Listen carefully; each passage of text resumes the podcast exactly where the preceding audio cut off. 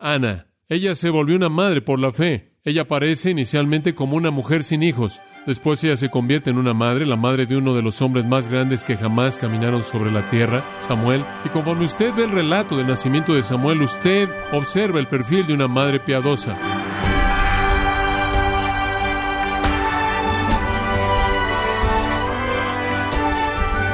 Gracias por acompañarnos en este su programa Gracias a vosotros con el pastor John MacArthur. Se dice que las madres piadosas escriben en los corazones de sus hijos lo que la mano áspera del mundo no puede borrar. Eso es cierto de una madre en particular en la Biblia y de esta mujer que se llamaba Ana. Le invito a que nos acompañe cuando John MacArthur nos lleva la historia de la vida de Ana en la serie titulada el diseño de Dios para una mujer exitosa, en gracia a vosotros.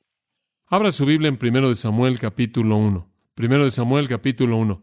En 1914 el Congreso identificó el Día de las Madres como un día de cierta prominencia para nuestro país, ya en un domingo, realmente no un día de asueto oficial, pero tuvo el sello del gobierno, de la aprobación del gobierno, mediante un acto formal por parte del presidente y debía observarse.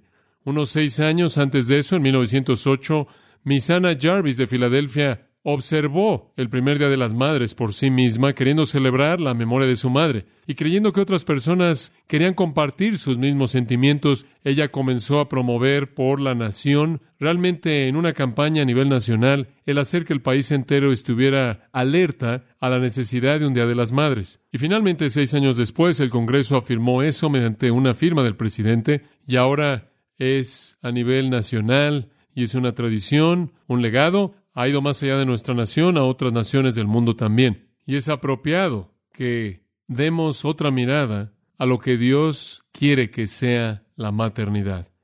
El llamado más elevado que una mujer jamás conocerá. Las mujeres piadosas, Pablo le dijo a Tito, deben enseñar a las mujeres más jóvenes a amar a sus maridos, amar a sus hijos, a ser castas, puras, cuidadosas de su casa.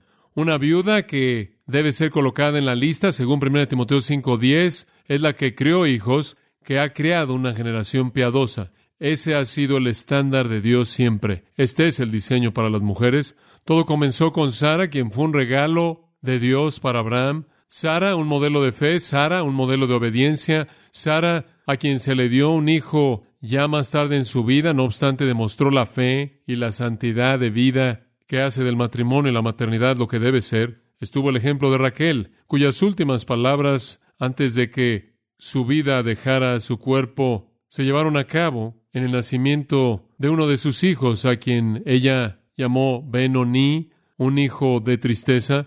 Estuvo Jocabed, la madre de Moisés, y María, quien peleó por la vida de ese niño, quien fue agradable para Dios, Débora, llamada por Dios una madre en Israel, Ruth, la mujer gentil de espíritu dulce que amó y sacrificó y fue bendecida al ser madre de Obed, quien engendró a Isaí, quien engendró a David, de cuya simiente el Mesías vino, y estuvo Elizabeth, esa madre dulce, llena de gracia, del más grande profeta que jamás vivió, Juan el Bautista, claro estuvo María, la madre de nuestro Señor, pero cuando la Biblia detalla el honor que merece una madre, no se da más detalle a alguna madre más allá de Ana. La conocemos en 1 de Samuel 1. Ana. Su nombre habla de su belleza, significa gracia, y de hecho ella es el emblema de gracia y de feminidad. Ella se volvió una madre por la fe. Ella aparece inicialmente como, primero de Samuel abre, como una mujer sin hijos,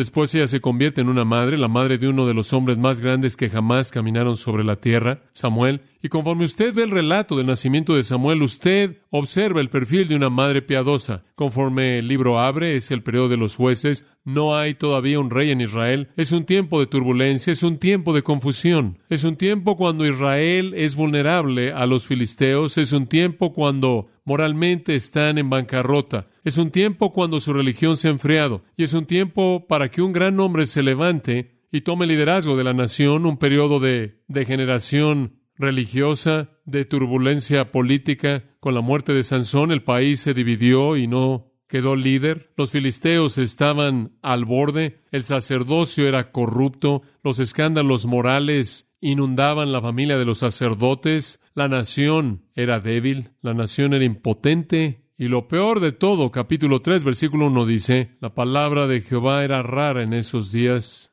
y las visiones no eran frecuentes. Dios inclusive no tuvo nada que decir. La nación necesitaba a un gran líder, a un gran hombre, y Dios necesitaba una gran mujer para moldear a ese gran hombre. Y Samuel, uno de los hombres más grandes que jamás caminó sobre la tierra, no solo fue el producto de la obra de Dios, sino el producto de una madre piadosa. Y ella le dio a su nación y al mundo el legado más grande que una mujer jamás puede darle, un hijo piadoso. El versículo 1 comienza, hubo un varón de Ramataim de Sofim, del monte de Efraín, esto está alrededor del monte Efraín, y su nombre, que se llamaba Elcana, hijo de Jeroam, hijo de Liu, hijo de Tou, hijo de Suf, Efrateo. Y tenía él dos mujeres, el nombre de una era Ana, y el de la otra, Penina. Y Penina tenía hijos, mas Ana no los tenía. Él estaba casado con dos mujeres, Penina y Ana. Ana, por cierto, significa gracia, era un nombre común en el Oriente. Conforme se nos presenta esta historia, quiero que veamos tres cosas que presentan el perfil de una madre piadosa. Ella tuvo una relación correcta con su marido, ella tuvo una relación correcta con Dios y ella tuvo una relación correcta con el hogar. Esas tres cosas sobresalen y presentan un perfil de ella para nosotros. En primer lugar, consideremos su relación correcta con su marido. Y quiero decir que desde el principio es esencial que usted entienda esto. La relación más importante en una familia al crear hijos piadosos no es la relación entre los padres y los hijos, es la relación entre la madre y el padre. Lo que usted le enseña a sus hijos mediante su relación domina su manera de pensar. Están aprendiendo acerca de las relaciones humanas por parte de ustedes dos. Están aprendiendo acerca de la virtud, están aprendiendo acerca del pecado, están aprendiendo acerca del amor, están aprendiendo acerca del perdón, están aprendiendo acerca de la empatía, están aprendiendo acerca del entendimiento, están aprendiendo acerca de la compasión, están aprendiendo acerca de la virtud, están aprendiendo acerca de la honestidad y la integridad, están observando, y mucho más importante que su relación con su hijo a largo plazo es la relación que usted tiene con su cónyuge. Eso es proyectado a su hijo.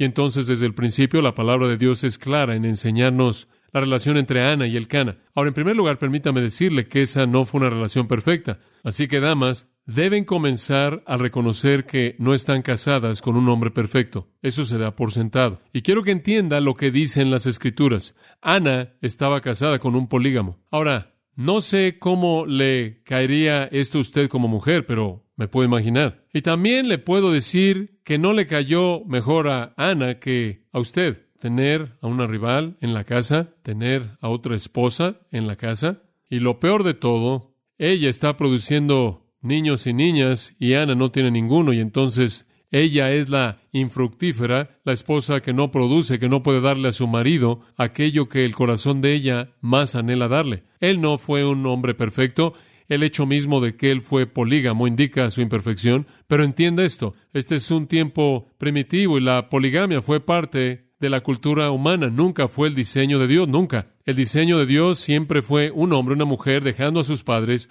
uniéndose de por vida y convirtiéndose en una carne, desde Génesis en adelante. Pero la sociedad humana estaba llena de poligamia y cuando la verdad de Dios llegó a la sociedad humana, la poligamia se había esparcido tanto que tomó tiempo arrancarla muy parecido a un misionero que ve en la actualidad a un campo extranjero y le da el Evangelio a una civilización de gente y encuentra que esas personas se vuelven a Cristo, pero están envueltos en todo tipo de relaciones matrimoniales polígamas que demandan varias generaciones desenredar. Entonces, así fue en el mundo antiguo. Y entonces el Cana creó para Ana una situación muy difícil.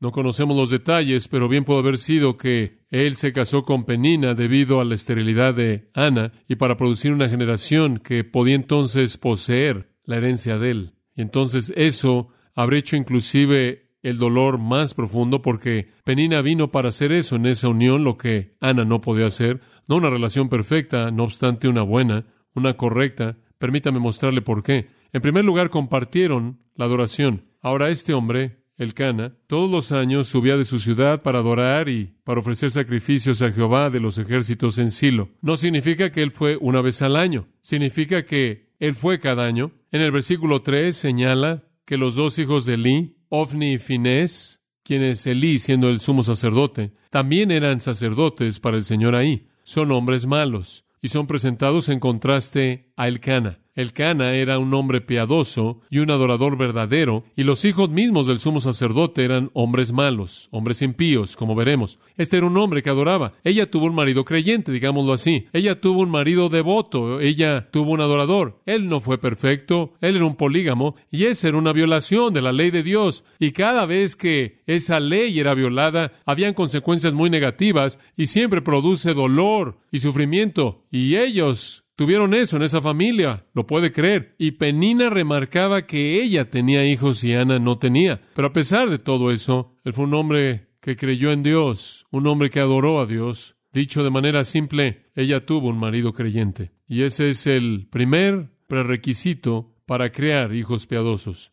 Las aliento, como siempre lo he hecho, a las mujeres jóvenes cuando se casen, cásense con alguien que ama al Señor Jesucristo porque ustedes necesitan esa cabeza espiritual. Ana tuvo eso. Y a pesar de la dificultad de esa relación polígama, ella tuvo a un marido piadoso quien fue un líder espiritual. En contraste a Ovni y a Finés, quienes, aunque eran sacerdotes e hijos del sumo sacerdote, eran tan carnales y tan viles y tan impíos como los hombres pueden ser. Y aquí está el primer aspecto entonces de una relación correcta entre un marido y una esposa. Adoran juntos, adoran juntos. Básico, básico. La adoración de usted es vital en proyectarle piedad a sus hijos. Esa es la razón por la que allá atrás, desde el Pentateuco, el primer juego de libros escritos, cuando Dios estaba estableciendo las leyes para su pueblo, en el capítulo 7 de Deuteronomio, él dijo, cuando Jehová tu Dios te traiga la tierra que estás entrando para poseerla, la tierra de Canaán, y haya quitado a muchas naciones delante de ti y el nombre a las naciones, cuando Jehová tu Dios las entregue delante de ti y tú las derrotes, entonces las destruirás del todo, no harás pacto con ellas, no les mostrarás favor. Después escuche esto, versículo 3, no te casarás con ellas, no darás a tus hijas a sus hijos, ni tomarás a sus hijas para tus hijos, porque volverán a tus hijos de seguirme a mí para servir a otros dioses. Mantente alejado de matrimonios mixtos. En el penúltimo capítulo de Josué, en el versículo 11, repitiendo el mismo mandato, tengan cuidado de amar a Jehová vuestro Dios. Si llegan a regresar y aferrarse al resto de estas naciones, estas que permanecen entre vosotros, y se casan con ellas de tal manera que se asocien con ellas y ellas con vosotros, vosotros sabréis con certeza que Jehová vuestro Dios no continuará expulsando a estas naciones de delante de vosotros, sino que os serán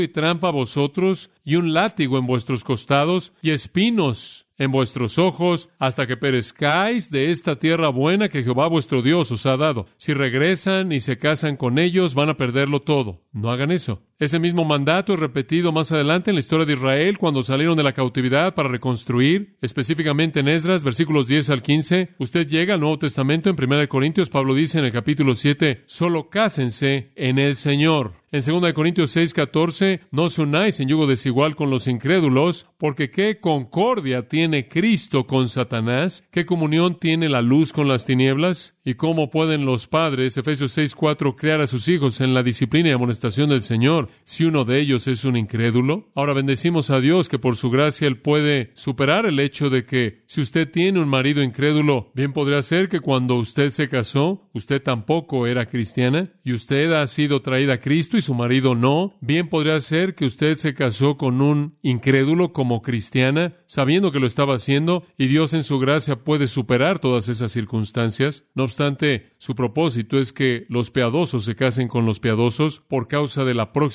generación. Desde el principio, comenzamos entonces con que compartieron la adoración tan vital. ¿Cómo adora usted le enseña volúmenes de información a sus hijos. ¿Es usted fiel? ¿Es usted fiel en venir y reunirse con el pueblo redimido de Dios semana tras semana? ¿Es usted fiel en hacer que la palabra de Dios sea la prioridad en su vida? ¿Es usted fiel en que la oración tenga un lugar prominente en su experiencia espiritual? ¿Es usted fiel en vivir lo que usted afirma creer? En otras palabras, la actitud de su devoción espiritual está enseñando un cristianismo a sus hijos que tendrán dificultad en superar, si de hecho es menos de lo que debe ser. En segundo lugar, no solo tuvieron una relación correcta en su matrimonio debido a que adoraban juntos, sino que en segundo lugar compartieron amor. Observe el versículo 4. Y cuando llegaba el día en que el Cana ofrecía sacrificio, una de esas ocasiones cuando él viajó a Silo, daba a Penina su mujer, a todos sus hijos y a todas sus hijas,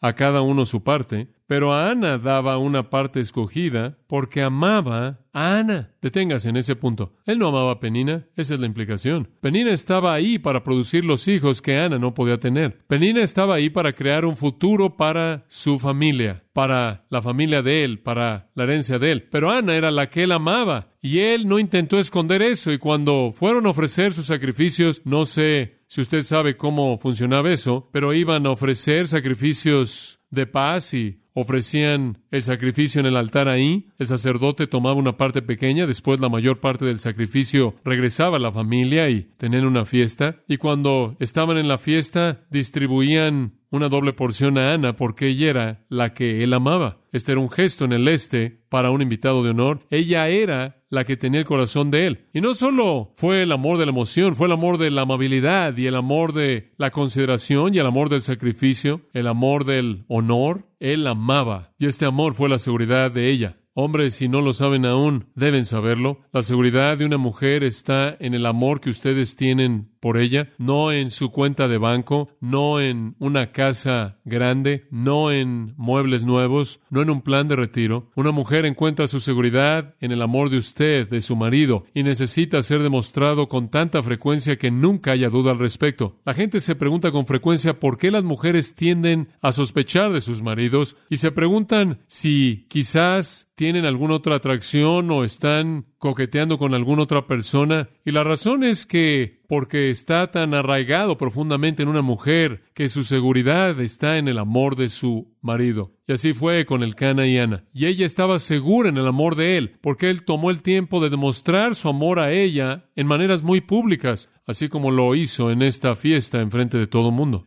Ellos compartieron amor y de esta manera ella estaba segura en ese amor. Y ella necesitaba eso, créame, cuando él tenía otra esposa. Ahora, a usted no le gustaría eso en absoluto y tampoco a ella le gustó y ella necesitaba esa seguridad de amor. ¿No es interesante cómo Dios en su providencia equilibró las cosas? Ana tenía el amor de Cana. Penina, quien no tuvo el amor de él, tuvo los hijos que Dios le permitió a ella engendrar para recibir el amor de ellos. Dios mostró gracia a todos ellos. Compartieron amor. Vital vital en ser una madre piadosa es el compartir el amor de su marido, de tal manera que hay una seguridad ahí, hay una calidez ahí, una confianza ahí, una quietud ahí. Está la ausencia de ansiedad y frustración, de tal manera que la mujer puede entregarse a los hijos y no siempre sentir que ella tiene que ser la reina del concurso de belleza para ganarse el afecto de su marido.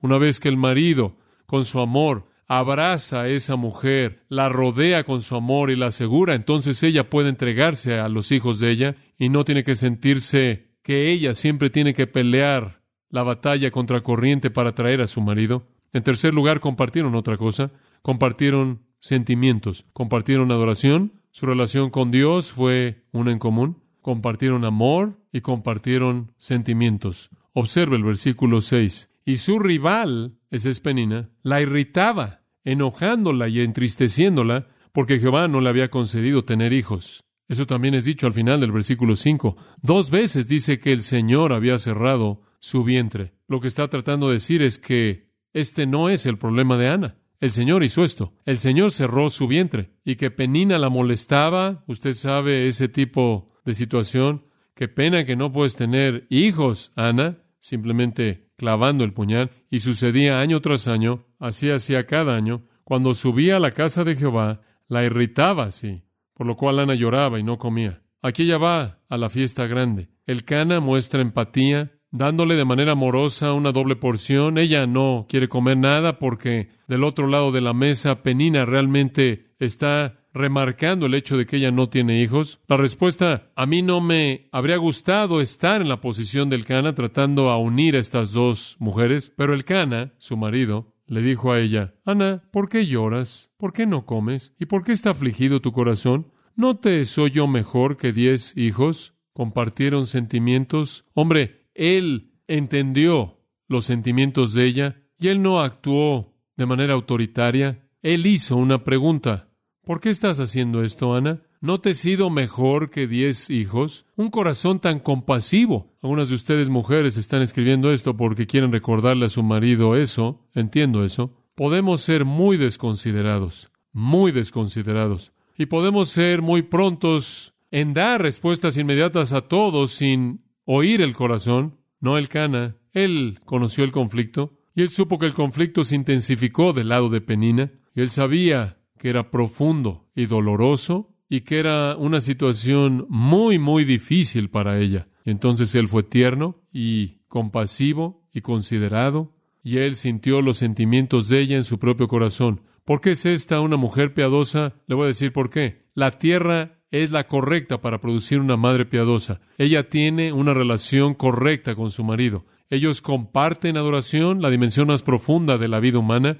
Ellos comparten amor, quizás la siguiente dimensión más profunda en la vida humana, comparten sentimientos, quizás la siguiente dimensión más profunda en la vida humana, tienen una relación profunda, se mueven juntos en la presencia de Dios, el uno con el otro, y en los asuntos de la vida que involucran a otras personas. En segundo lugar, conforme usted ve el perfil de una madre piadosa, ella tuvo una relación correcta con Dios. No solo las cosas estaban bien entre ella y su marido, y por cierto, no se dice nada de algún conflicto en su unión en absoluto. No hay pista alguna de algún conflicto. Y la mejor tierra en la que crece una mujer piadosa es en la tierra de un marido piadoso, amoroso, que apoya, que es compasivo. Pero después ella tuvo una relación correcta con Dios. Ella sabía a quién acudir con su problema, directo al Señor. Y hay varias virtudes que emanan de este aspecto. En primer lugar, ella tuvo una pasión por lo mejor del Señor. Simplemente usamos la palabra pasión. Ella tuvo una pasión por lo mejor del Señor. ¿Qué queremos decir con eso? Ella quería un hijo. Ella quería de manera desesperada un hijo. Ella quería un hijo tanto que ella lloró y ayunó. Su corazón estaba quebrantado por el hecho de que no podía tener un hijo. Pero ella no tuvo un motivo egoísta. Ella no quería un hijo para vivir sus fantasías insatisfechas. Ella no quería un hijo para vestirlo como el principito y desfilarlo. Ella no quería un hijo para satisfacer su propia necesidad de amor. Ella quería un hijo para entregárselo a Dios. Ella quería un hijo porque ella sabía que era lo mejor de Dios para una mujer. Y aunque Dios no llama a todas las mujeres a casarse, según 1 Corintios 7, Él le da a algunas el don de soltería. Y aunque hay ocasiones cuando, para los propósitos propios de Dios, hace que una mujer sea estéril o a un marido, de tal manera que ningún hijo puede nacer. Todavía es la norma, aún así es el regalo de Dios. El mejor regalo de Dios a las mujeres, el darles un hijo. Los hijos son, después de todo, herencia del Señor, y es Dios quien abre el vientre de una madre y hace que el corazón de ella se regocije. Ella deseaba un hijo porque ella quería lo mejor de Dios. Ella quería honrar y glorificar a Dios y ella sabía que el mejor regalo del amor de Dios jamás dado a una mujer es un hijo. Y lo que les estoy diciendo a ustedes es que una madre verdaderamente piadosa no es una madre que se rehúsa a ser madre, no es una madre que vea a un hijo como una interrupción, no es una madre que va a posponer el nacimiento de un hijo por la mayor cantidad de tiempo posible para que ese hijo no afecte la agenda de ella, y se enoja cuando descubre que algún tipo de método anticonceptivo fue ineficaz, una madre verdaderamente piadosa, una mujer con el corazón de una madre como Dios da a una madre ese corazón, es una que anhela tener un hijo, tiene una pasión por los hijos, ve a un hijo como un regalo de Dios, una bendición especial de su amor, un cumplimiento de la intención divina para las mujeres y ciertamente una esperanza para la siguiente generación al crear una simiente piadosa. Una madre piadosa anhela tener un hijo, y si ella no tiene hijo, ella llora. No es un capricho, no es un acto de satisfacción personal para probar su feminidad, es que ella sabe que esto es lo mejor de Dios para las mujeres. y que su corazón esté insatisfecho. Entonces ella se caracterizó por pasión por lo mejor de Dios. En segundo lugar, ella se caracterizó por la oración. Ella sabía dónde acudir y observa el versículo 9. Ana se levantó después de comer y beber en Silo. Obviamente ella quizás había comido un poco bajo el aliento compasivo de su marido en el versículo 8. Ella ahora ha completado eso en Silo. Y mientras el sacerdote Elí estaba sentado en una silla junto a un pilar del templo de Jehová, el sumo sacerdote está en el templo, ella va ahí. Ella vino al templo muy turbada, su alma estaba en amargura, literalmente dice, y ella oró al Señor y lloró amargamente. Ella simplemente está aplastada, aplastada. Y ella hizo una promesa, un voto. Oh Señor, ella procede a hacer su voto. Pero observen esto acerca de esta mujer piadosa. Ella fue una mujer de oración. Es una característica hermosa. Ella entendió que Dios es la fuente de los hijos. Ella entendió que solo Dios podía alterar la esterilidad de ella. Su virtud distintiva fue la fe de ella fe constante, versículo 12. Mientras ella oraba largamente delante de Jehová, constantemente ella permaneció ahí, se quedó ahí, su corazón estaba quebrantado, ella estaba derramando sus oraciones. Este es el espíritu de la oración verdadera. Ella se metió al santuario de Dios y ella comenzó a derramar su corazón en fe honesta, abierta, en dependencia total de Dios y entregada a la oración.